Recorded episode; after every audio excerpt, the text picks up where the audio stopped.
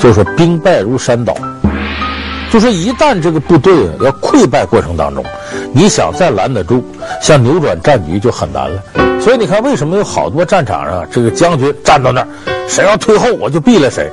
就是万一要有一两个人掉头投降往后跑的话，你恐怕拦都拦不住，这个颓势就无法避免了。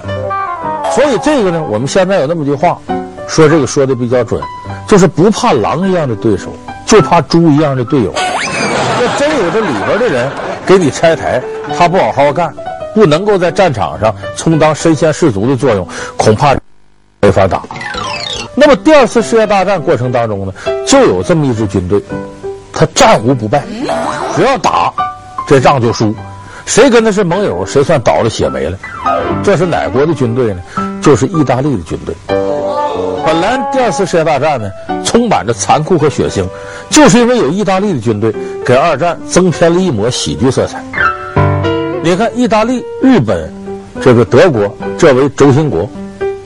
那么，希特勒对自己的盟友意大利，啊，墨索里尼带领的意大利军队，希特勒有过六个字的评语，说意大利军队啊，爱惹事儿，好投降，就总惹事儿。但是第一个投降的准是他。意大利的军队呢，经常气势汹汹的打出去。好像马上就要把敌人碾碎一样，但是被人噼里啪啦一顿大嘴巴子给抽回来，然后还得呢，希特勒派军队去给他灭火，给他擦屁股。有的人呢，就军事研究专家呀，测算了一下，说假如啊，说希特勒他要不跟意大利结盟，比方说他跟英国、法国跟这些国家结盟，那么他要灭掉意大利，德军出五个师就够了。可是跟意大利结盟。他得出五十个师来帮助意大利，也就是说，意大利不仅没有帮上法西斯德国的忙，反而处处拖后腿了。这一点呢，有人考证过，就说，比方说，我们把一个部队的战斗力，假如满分定为一百的话，那么德国军队的战斗力就是一百。你看，为什么二战一开始的时候，德国军队那么大的优势，他的战斗力世界第一，一百。日本的军队呢，在十到三十之间。说意大利的军队呢，基本是负数，就连零都达不到。所以从这点来说呢，等于意大利的墨索里尼在上搅和了希特勒整个的战争计划。咱们有些人听郭德纲相声，你记得郭德纲登台拿于谦抓哏的时候怎么说的？没有你，我早就红了。于谦来句：合着我净搅和了。要用到希特勒和墨索里尼身上，这句话太对了。墨索里尼净往这搅和了。搅和归搅和，可有一点，如果第二次世界大战要没有这个意大利军队的话，假如换上其他的国家这个部队的话，恐怕二战都不知道打到哪一天。正是由意大利呢在里边搅和着，牵扯了希特勒的精力，等于给盟军好多可乘之机。你就从战争一开始，意大利的第一个贡献是什么呢？就是成功的让希特勒闪电战。就第二次世界大战的开始推迟了六天。说为什么说推迟六天呢？咱们有必要把历史给大家简单复述一下。二战是怎么打的呢？一九三九年九月一号，哎，希特勒闪电战袭击波兰。两天之后，九月三号，英法对德宣战，第二次世界大战正式打起来。那为什么希特勒要打这个波兰呢？要从打波兰开始呢？或者说？这是咱们都知道，一九一四年第一次世界大战，啊，英国呀、法国呀、意大利呀、日本呢，这些是战胜国，德国是战败国。战败国在一九一九年一月的时候，咱们中国人都知道，法国巴黎凡尔赛宫有一个凡尔赛合约，当时咱们不是由于把本来该属于这个呃中国的这个青岛，原来德国占的，顺顺手直接送给日本了，消息传回国内，咱们不干了，才有火烧赵家楼五四运动。这个凡尔赛合约呀、对这个战败国的德国条件非常苛刻，德国就得拿出多少钱赔来呢？一百一十三亿英镑。你搁今天来看，这都是多么庞大的一笔数额。所以当时德国本来战败就受穷，哪那些钱赔呀？所以饱受这些列强的压榨。那么这个时候呢，德国国内的经济不景气，对外还欠那么多钱，那么德国老百姓的日子一天不如一天。在这个时候呢，希特勒的法西斯主义就有了庞大的市场。希特勒组建法西斯党，当时这个纳粹党原来的名字叫德国国家社会主义工人党，其实就是德国广泛的工人阶级参与了这个政党。然后希特勒说：“想过好日子吗？跟我来！凭什么这些欧洲列强欺负咱们呢？咱们也得打他。这不是咱现在割地赔款吗？战败了吗？咱们再打别的国家，然后获胜了就把这窟窿填上了。”于是希特勒对外积极谋划侵略，对内开始屠杀犹太人。屠杀犹太人的原因种种，有这个种族上的、宗教上的、国家上的，但很主要一点，犹太人有钱。我杀了犹太人，把这钱拿过来，希特勒就有军费了。这是当时希特勒屠杀犹太人主要的经济动机。那么对外侵略一开始只动一动奥地利、捷克斯洛伐克这样小国，后来希特勒胃口不满足于此，他盯上了旁边一块肥肉，那就是波兰。因为波兰离他近，而且波兰当时的经济条件还可以，可是波兰呢，这块肉也不好吃，为什么呢？因为当时波兰和英国结盟，如果波兰一有事儿，英国就要援兵，就要发动战争，他跟这个英国是一体化的。那么英国当时呢，军事力量很强大，所以德国这时候投鼠忌器，那么他就要拉盟友，拉谁当盟友呢？这时候他相中了意大利。有人说，意大利不是第一次世界大战战胜国吗？他曾经跟德国对敌过，但是意大利呢，在欧洲范围不被英法瞧得起，英法看不上他。在一战过程当中，最后得到的赔款他得的最少，再加上意大利国内当时经济条件呢很糟糕，也是墨索里尼利用这个机会组织法西斯政权上台的。而这个时候，国际上呢瞧不上意大利，意大利一看，算了吧。我能捞捞点吧，干脆我也加入黑社会，我跟希特勒弄一块去吧。当时有个契机，一九三六年，西班牙弗朗哥的独裁政权遇到了西班牙人民的反对。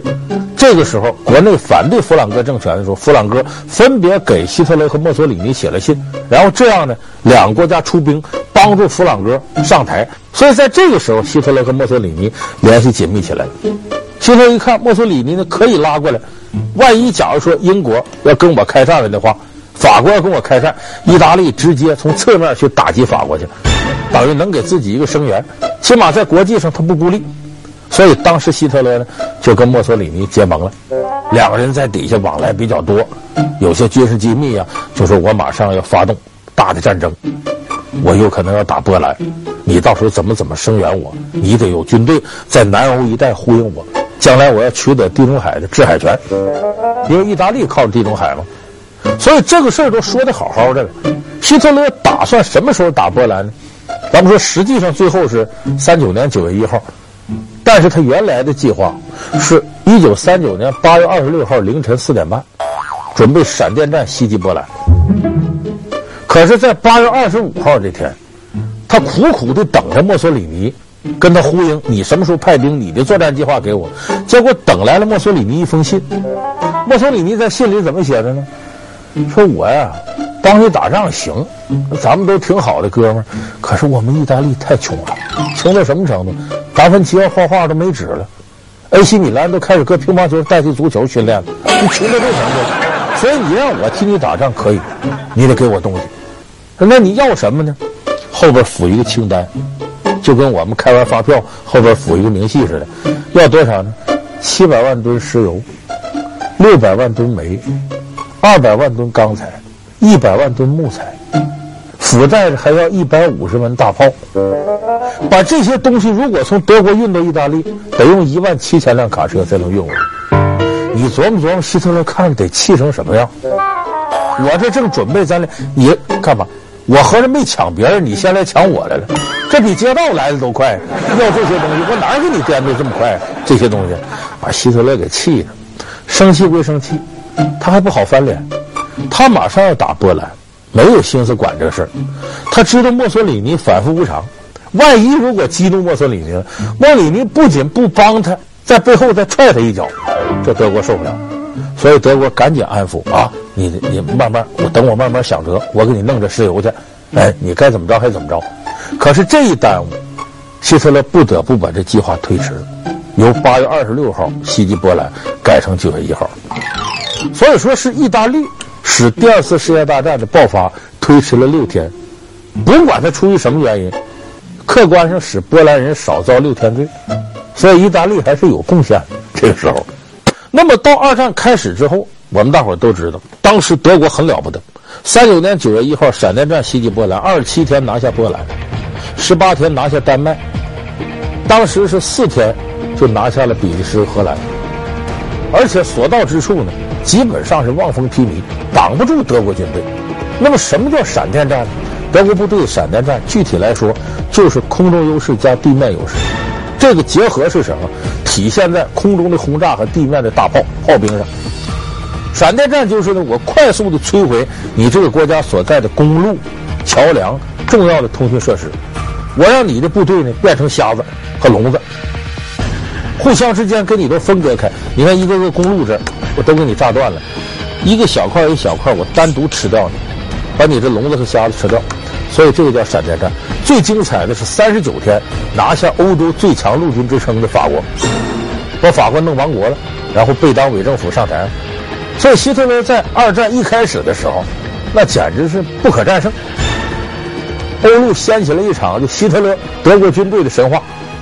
那在这个时候，墨索里尼很嫉妒希特勒，啊，你看一样的都法西斯，你看人家干的，你看我这，他也不甘心，说再这么下去都德国的了，不行啊，我也得捞一把呀。可是他不敢，德国要打的地方他不敢去。他怎么办呢？墨索里尼很早就有这个野心，要把整个地中海变成他的内海。所以意大利呢，在北非那侵犯埃塞俄比亚，那么在南欧这，他就得把地中海沿岸的这些国家想法拿下。所以在一九四零年十月份的时候，意大利对希腊开战，要把这个地盘占了。当时墨索里尼呢，集结了大概有八万七千多的这样的部队，八万七千人，然后呢。带着一百多门大炮，三百多辆坦克，哎，三百多架飞机。从兵力上来讲，整个希腊的兵力就三万多人。有时候意大利占绝对优势，就这样，意大利气势汹汹就打到希腊去了。如果按照常理来讲呢，墨索里尼预测，我不到一个月我占领希腊，可战争打了半年，不仅没占领希腊，还让希腊反攻打到阿尔巴尼亚去了。希腊军队气势汹汹，要渡过亚得里亚海反攻意大利本土，你这不成笑话了吗？打的，这就好比呢，你欺负人，到人家去打人家去了，结果让人勒着你脖领，啪啪啪，这通嘴巴扇的给打出来。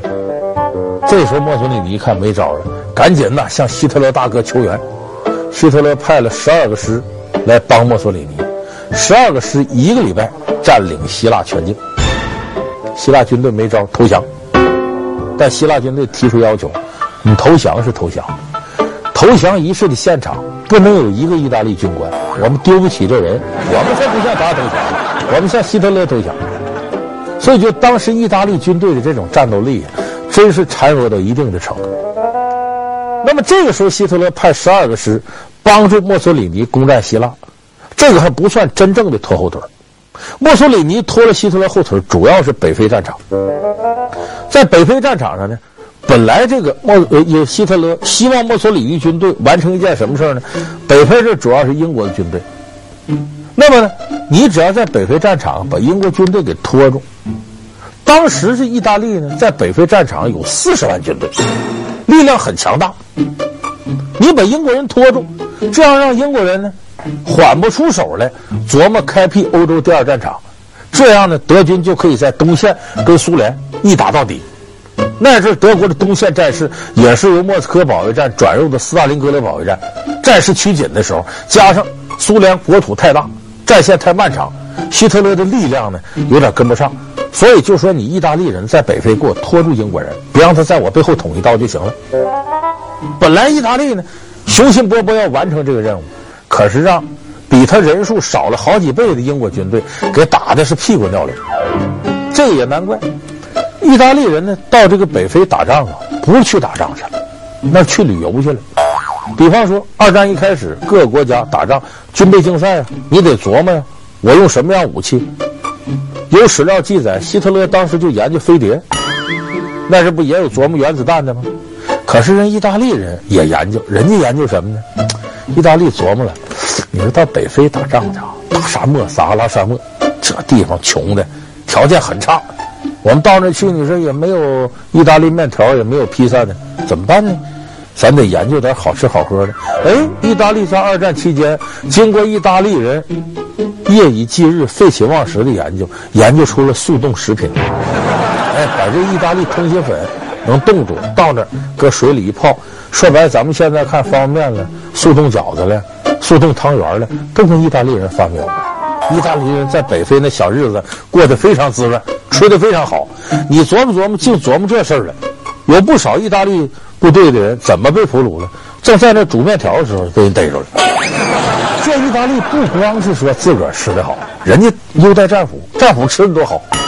有一个英国的上校，就是空军上校，被这个意大利士兵给抓住了。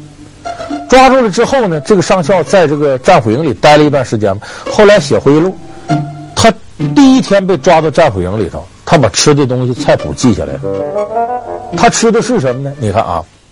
先上来开胃小菜，搁咱们说辣白菜、花生米先上来，然后意大利通心粉，一碗丰盛的面条，意大利烤肉，吃完了水果、红酒佐餐的全有。你听着这像战俘吃的吗？不仅这样，第二天早晨有个意大利军官来见这位上校，对不起啊，为什么对不起？我们当时没看清你军衔，把你当一般士兵了。真的，你是个上校，今晚上还加餐啊，跟昨天伙食不一样，火的比昨天好。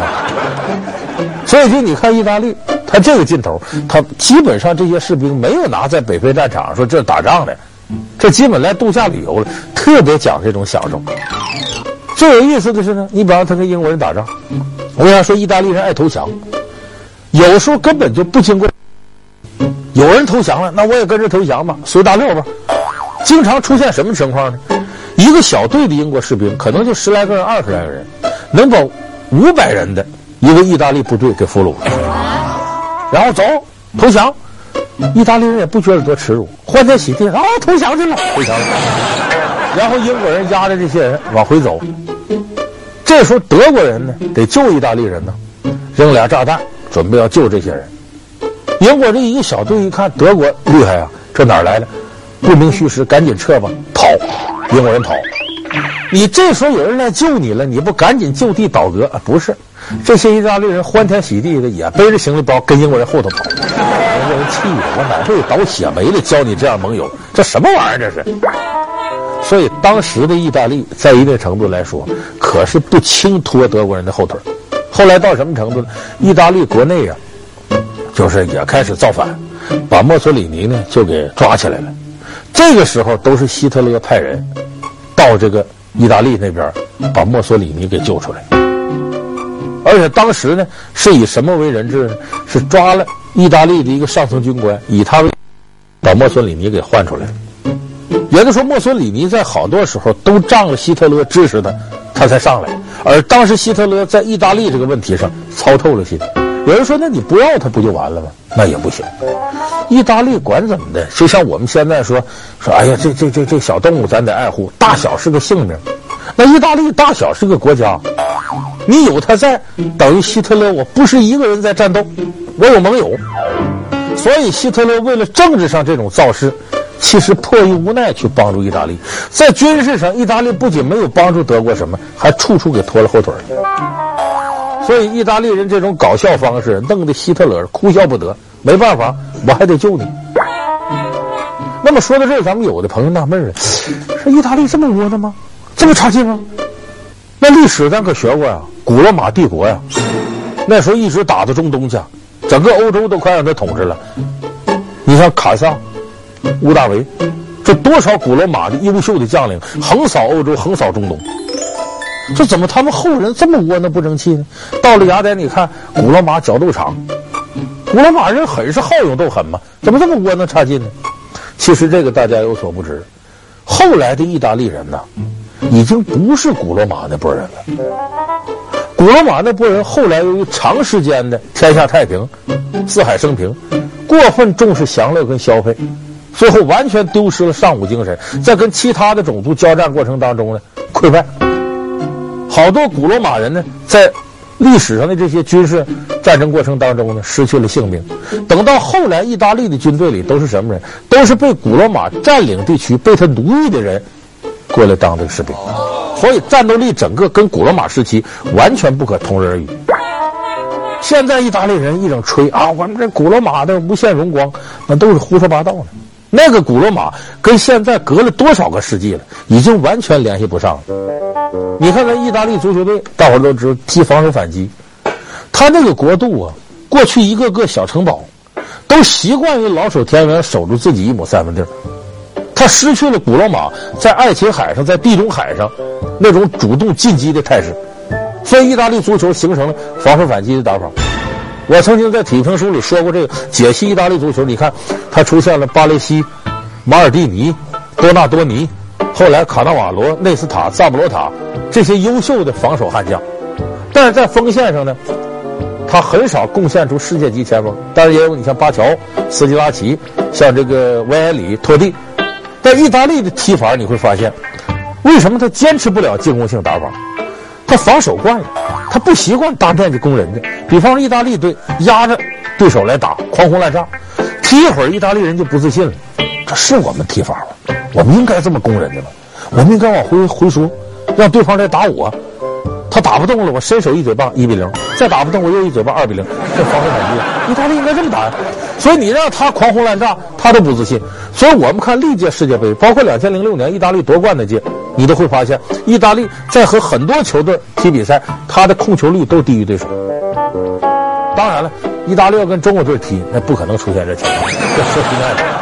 所以这是意大利历史上留下的一种传统。那么说，意大利在二战当中这种出人意料窝囊的表现，还不仅仅是由于它传统断裂造成的，还有一点呢，意大利国内的思维方式相对比较混乱，一会儿是。这个开明的人士执政，一会儿是保守人士执政，一会儿又到纳粹党来执政，所以意大利的这些士兵啊，思维比较混乱。就我们为什么要打仗，他搞不清楚。你比方说，二战一开始的时候，为什么要参战？这个意大利人的思维是完全不统一的，所以他这些当兵的呢，思维很混乱。我们打这仗干嘛呀？我们不就替德国打的吗？这不是我们的战争啊！所以很多老的士兵告诫年轻士兵。你省点劲啊！这是二战，是德国人跟苏联人战争，跟咱有啥关系啊？除了那些傻了吧唧的二百五要送死，咱可不送死。所以不少意大利士兵是那样，比方说冲啊，往前冲，咵一声炮响，前面有人倒下来，咱也趴下，然后不一会儿没动静了，起来了，一看呢，如果对方攻上来了，投降投降，没攻上来，冲啊，再往上冲，一声炮响，赶紧趴下。所以你这么打，你想想，这能打胜仗吗？不可能打胜仗，所以我说意大利人，他主要是由于二战参战这种非正义性，使他丧失了战争的坚定目的。比如说他在四还没有对于战争的终极目的进行统一的规划呢，所以这时候他这士气就涣散。再加上意大利人也愿意吃点喝点喝个酒享乐一下，好，那战争过程当中咱也不能委屈自个儿，所以这个战斗力直线下降。才能形成我们今天回顾二战历史当中为数不多的具有喜剧色彩的战争画面。但总体来说呢，我们得感谢意大利的军队，感谢意大利人，他们对二战的尽早结束是有贡献的。如果他们是一支有战斗力的铁军，哪怕达到德国战斗力的三分之一，跟日本接近，很可能第二次世界大战不会在一九四五年结束，那就不定打到哪一天了。所以从这意义上讲，我们要感谢意大利军队给我们带来的喜剧色彩。好。感谢您收看这期故事会。老梁故事会是由汤臣电动车冠名赞助播出的。我们下期节目。